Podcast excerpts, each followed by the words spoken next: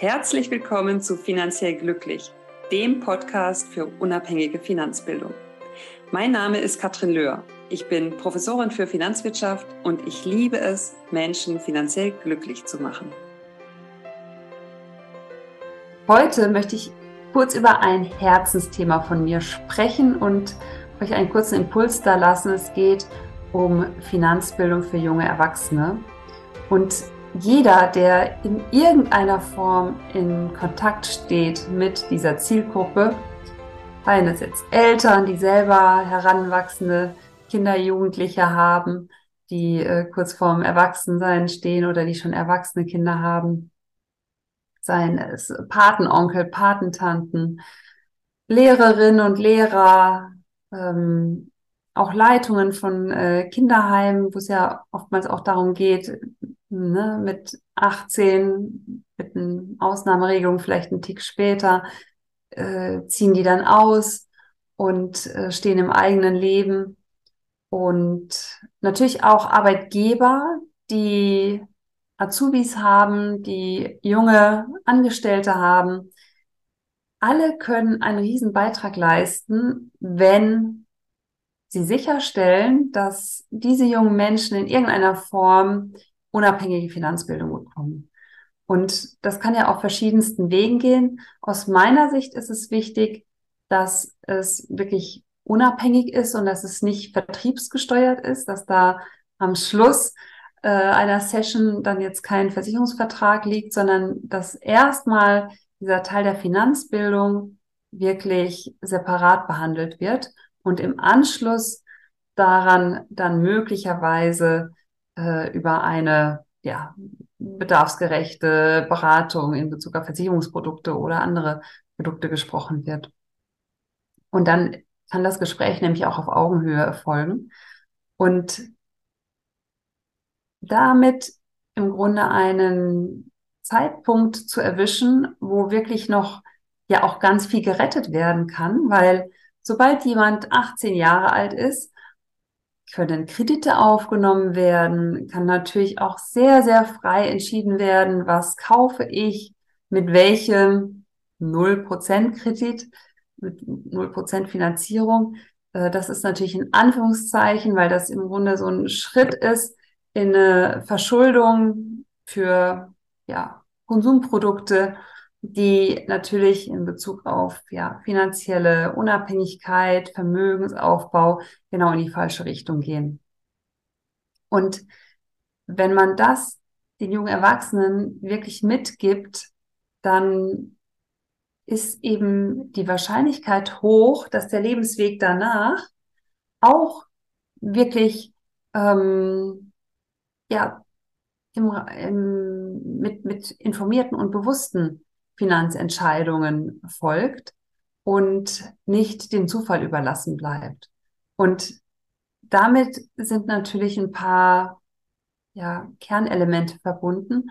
Und was aus meiner Sicht immer der erste Schritt ist, wenn man ja diese Sensibilisierung für das Thema Finanzbildung ähm, auch ja gegangen ist, dann ist es aus meiner Sicht das Wichtigste, erstmal einen Überblick über die Finanzen zu haben.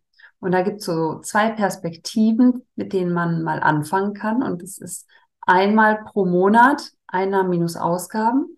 Wirklich zu gucken, was bleibt denn eigentlich übrig? Was sind meine Verträge? Was sind die Fixkosten? Und dann auch mal so eine Rechnung zu machen, also Einnahmen minus Fixkosten, den Rest dann mal durch 30 Tage teilen. Das kann jeder eigentlich mal machen. Da müssen nicht nur die jungen Erwachsenen mal ran, aber es ist auf jeden Fall oftmals ein Aha-Moment, weil den jungen Menschen dann klar wird, oh, ich gehe einmal ins Kino, hm, da muss ich mich aber schon wieder drei Tage zusammenreißen, weil ansonsten funktioniert das ganze Spiel nicht, sondern landet im Minus. Und das kann man ja schön mit Apps machen oder auch mit, mit Angeboten der eigenen Hausbank. Die haben ja auch manchmal so Analyse-Tools, Analyse-Apps. Ähm, man kann andere Apps verwenden die es einen leichter machen, ne? das, das irgendwie direkt zuzuordnen. Und meistens ist es so, je länger man die nutzt, desto einfacher ist es äh, zu erkennen, was ist es für ein Muster, was ist es für ein Vertrag. Und dann hat man das Ergebnis, ob man Monat für Monat drauf liegt und ins Minus rutscht oder ob man noch Mittel zur Verfügung hat, die man dann möglicherweise in einen Vermögensaufbau oder wenn noch keine eiserne Reserve da ist, in die eiserne Reserve fließen lässt. Die andere Perspektive ist stichtagsbezogen und ist die private Bilanz, wo ich mir einfach ein T male und unter die eine Seite des äh, horizontalen Striches mal die Vermögensgegenstände schreibe mit dem Wert, äh, zu dem ich sie verkaufen könnte und äh, dann bitte realistisch bleiben. Und auf der anderen Seite des Ts haben wir Eigenkapital und Fremdkapital, also im Grunde die Schulden, Verbindlichkeiten. Und dann wird eben da schon mal deutlich, habe ich noch Eigenkapital übrig, denn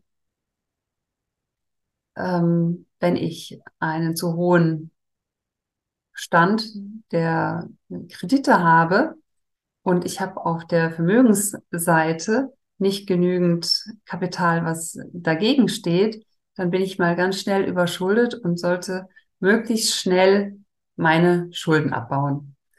Und oftmals ist es aber so, gerade bei jüngeren Menschen, das sieht eigentlich noch ganz in Ordnung aus. Und dann ist es nur wichtig, dass es in Zukunft auch so weitergeht. Und da kann man aber auch schön visualisieren, was passiert eigentlich, wenn ich Konsumkredite aufnehme, weil dann habe ich ja auf der rechten Seite auf einmal mehr Kredite stehen und auf der linken Seite habe ich eigentlich nicht so richtig was, was ich hinschreiben könnte. Also vielleicht habe ich einen Fernseher davon gekauft oder ein Handy. Und zum einen wissen alle, das wieder zu verkaufen wird nur zu einem sehr viel niedrigeren Preis gehen. Und ähm, zum anderen sind es ja Gebrauchsgegenstände. Also da ist ja letztlich die, ähm, der Wille, das wieder zu verkaufen, in der Regel gar nicht äh, gegeben. Und damit habe ich schon mal so eine erste Perspektive einmal auf die Zahlungsströme, Einnahmen minus Ausgaben und einmal auf den Stichtag bezogen, die private Bilanz. Und das ist eigentlich ein schöner Startpunkt, um einmal auch zu reflektieren, wo möchte ich eigentlich hin? Und wie ist letztlich mein Budget? Wie ist ein realistisches Budget? Möchte ich möglicherweise Kapital ähm, aufbauen, Vermögen aufbauen? Dann sollte ich mal schauen, wo das herkommt. Also kann ich da noch Einsparungen machen? Kann ich meine Einnahmen erhöhen? Und kann ich dann eben einen Teil davon direkt in den Vermögensaufbau fließen lassen. Und da sind wir ja im Grunde direkt beim, beim Thema Budget. Ja, kann ich mir ein realistisches Budget daraus generieren? Ähm, es gibt auch verschiedene Regeln, die man sich so, an denen man sich orientieren kann, je nachdem, wie komplex die Situation ist oder ob ich alleine die Rechnung mache oder zu zweit, ob dann noch Kindergeld dazu kommt oder nicht und wo das hingerechnet wird. Das, da gehe ich jetzt nicht drauf ein. Da gibt es verschiedene Möglichkeiten, damit umzugehen. Aber ich möchte einmal auf die 50-30-20-Regel eingehen. Das ist letztlich eine Idee zu sagen, okay, 50 Prozent gehen im Grunde für die notwendigen äh, Dinge drauf, die ich brauche.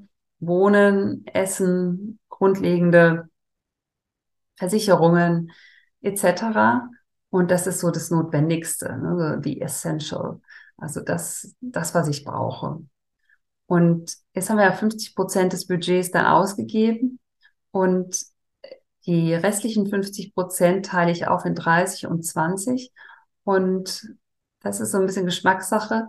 Ähm, in der Regel sind, stehen die 30 Prozent für ja, Spaß, Urlaub, Lifestyle und die 20 Prozent zur Zukunftsvorsorge. So, und das ist dann mental so, naja, es ist immerhin noch mehr als äh, die, die Vorsorge, ne? also dieses, dieser Spaßteil äh, des Budgets ist mit 30 Prozent dann noch höher als ähm, die Investition in die Zukunft. Aber im Einzelne ist es natürlich äh, schon die Frage, wie man das aufteilen kann. Zudem ist es natürlich schon auch so, dass es äh, durchaus auch viele Personen gibt, die mit diesem 50 Prozent des notwendigen Budgets gar nicht auskommen, dass die da im Grunde mit den Mietkosten der Inflation, ähm, ne, Energie etc., dass sie da schon drüber stehen und jetzt überlegen müssen, Mensch, wo schneide ich das denn raus? Ja? Und das ist eben etwas, ja, was sehr individuell ist und wo es Sinn macht, sich mal Gedanken drüber zu machen und das dann in Einklang zu bringen. Was auch unglaublich wichtig ist, ist die eiserne Reserve. Das heißt, es sollte immer ein Notfalltopf sozusagen da sein, ja, wenn unvorhergesehene Situationen eintreten, ähm, Ausgaben auftreten, Autoreparatur, Waschmaschine kaputt etc. Und das ist natürlich auch immer wieder die Frage, wie hoch ist der? Man sagt so drei Netto-Monatsgehälter, allerdings, das kommt ein bisschen drauf an. Bin ich alleine? Habe ich Kinder? Bin ich verbeamtet oder bin ich Freiberufler? Habe ich noch drei, vier, fünf Mietwohnungen, wo ich möglicherweise auch noch mal Probleme mit dem Mieter kommen, kommen könnte, dann keine äh, Einnahmen, Mieteinnahmen habe, ne? aber die Bank natürlich die Hypothek abbucht. Also das sind also Überlegungen, die sehr, sehr sinnvoll sind, die frühzeitig zu machen, um dann seine individuelle Eisernreserve auch anzulegen. Und Eisernreserve ist natürlich auch deshalb wichtig, um jetzt nicht ungeplant in Schulden zu kommen. Also wenn ich keinerlei Rücklagen habe und es gibt viele Menschen in Deutschland, die keinerlei Rücklagen haben, die ins Schleudern kommen, wenn Ausgaben kommen, die größer sind als 1000 Euro. Und das ist natürlich ein ganz schneller Schritt in die Schuldenfalle.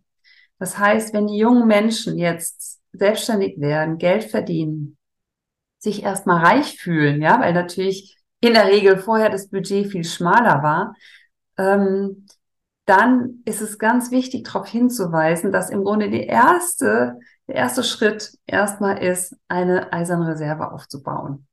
Ja, wenn Sie natürlich schon tief im Schuldensumpf stecken, dann ist da auch natürlich ein To-Do, was äh, ja sehr, sehr wichtig ist und dann als erstes angegangen werden soll.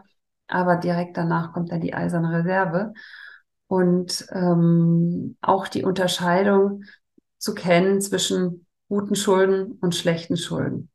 Also die Schulden fallen, die haben ganz oft mit schlechten Schulden zu tun und mit ähm, ja, unvorhergesehenen äh, Ereignissen, wo aber dann auch oftmals keinerlei Rücklagen da waren, die diese Situation hätten abfedern können. Und von daher ist es ja sehr, sehr wichtig, da im Grunde eine ganz solide Basis äh, zu, zu haben. Und eine solide Basis setzt sich auch zusammen aus den entsprechenden Versicherungen, die existenzielle Risiken absichern.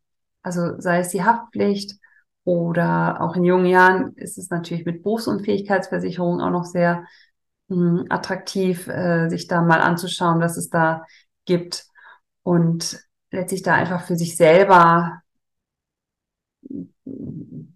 zu klären, welche Absicherung möchte ich haben. Und wir haben ja neulich auch über die DIN-Normen gesprochen. Die bieten da eben eine hervorragende Unterstützung, um wirklich die individuelle Situation abzubilden und äh, gewährleisten eben trotzdem eine ja objektive Herangehensweise, weil äh, letztlich du selber die Individualität da reinbringst und ähm, die Bedarfsanalyse aber eben mit objektiven Kriterien äh, durchgeführt wird. So, und wenn jetzt junge Menschen so eine solide Basis haben und äh, Vermögen aufbauen möchten, ist es halt auch besonders motivierend, so mit, weiß nicht, 18, 19, 20 oder auch noch ein paar Jahre älter, äh, mal durchzurechnen, was brauche ich eigentlich, ja, um mal eine Million irgendwann zu haben.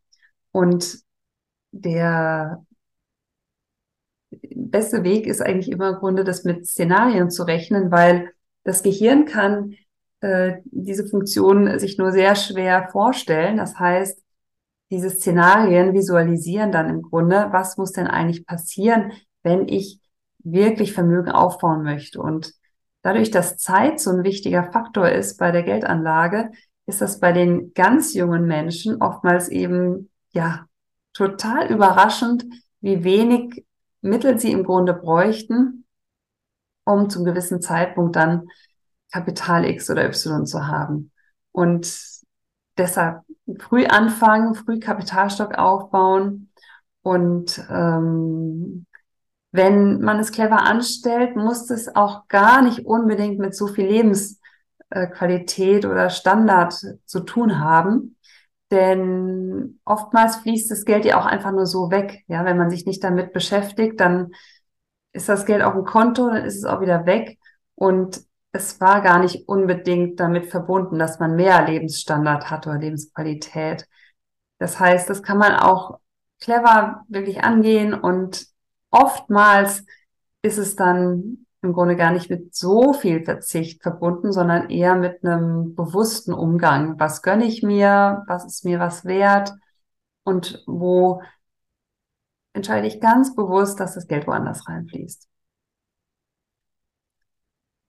Das heißt hier in Bezug auf Vermögensaufbau, Altersvorsorge, einfach schon frühzeitig wirklich darauf hinarbeiten. Und natürlich brauchen wir da risikobehaftete Anlagen aus meiner Sicht, weil das sind im Grunde auch die Anlagen, die ich über den langen Zeitraum ja optimalerweise verwende, um wirklich eine attraktive Rendite zu generieren. Wir haben zwar im Moment ja wieder etwas höhere Zinsen, aber wir haben auch noch eine viel höhere Inflationsrate. Das heißt, ich habe immer noch den Effekt, mich arm zu sparen, wenn ich wirklich nur ähm, sozusagen das Geld auf dem Tagesgeldkonto liegen habe. Und wenn ich langfristig Kapital aufbauen möchte, ist das definitiv nicht der richtige Weg. Natürlich muss ich mich mit dem Thema Risiko auseinandersetzen, aber das hat auch wiederum ganz viel mit Finanzbildung zu tun. Und ähm, ja, da kann man ganz viele Missverständnisse und äh, Fehlannahmen ausräumen, wenn man sich das mal in Ruhe anschaut. Und je früher man das macht, desto länger kann man im Leben natürlich auch davon partizipieren. Man hat die jungen Menschen auf den richtigen Weg geschickt, dann kann man das im Grunde nochmal so in so ein Geschenk verpacken, indem man sagt, okay, hey, das ist jetzt dein Masterplan. Guck da doch einmal oder vielleicht auch zweimal im Jahr rein. Haben sich deine Ziele verändert? Haben sich deine Ausgaben verändert? Weil das ist ja auch ein Phänomen. Wenn dann mehr verdient wird, äh, wie schnell sich das alles anpasst und auf einmal ist das alles normal. Und da macht es eben auch Sinn, darauf hinzuweisen, vielleicht mal von Anfang an nicht alles zu verplanen, weil es so ein ja, psychologischer äh, Effekt ist, dass nach drei Monaten das im Grunde gar nichts Besonderes mehr ist und man dann aber möglicherweise nicht mit eingerechnet hat, dass ich mit dem Geld vielleicht auch etwas Vermögen aufbauen möchte. Altersvorsorge frühzeitig starte, damit ich einfach gut ausgestattet bin. So, und damit schließe ich jetzt auch, das war so ein kleiner Impuls, wenn du irgendwie in der Situation bist, dass du da junge Menschen nochmal darauf hinweisen kannst, dass sie sich damit auseinandersetzen oder du bist in der Situation, dass du vielleicht für deine ähm, Schützlinge selber unabhängige Finanzbildung ähm, in irgendeiner Form bereitstellen möchtest, umso besser. Ich glaube, das ist wirklich so eines der wertvollsten Dinge, die man den jungen Menschen mitgeben kann, weil wenn die Finanzen schon mal stimmen, dann können die sich natürlich auch auf die Dinge konzentrieren, ja, die sie dann nach vorne bringen. Und äh, im Grunde ist es wahrscheinlich einfach auch so ein Hygienefaktor. Wenn die Finanzen nicht stimmen, dann ist halt ja ganz viel im Argen. Und wenn sie stimmen, dann ist die Basis gelegt und dann können die jungen Menschen sich zum einen auf die Dinge konzentrieren, die ihnen Spaß machen, aber natürlich auch auf ihre Weiterentwicklung und auf ihre Potenzialentfaltung, was ich ja immer unglaublich wichtig finde. So, damit schließe ich und ich freue mich aufs nächste Mal Bis bald.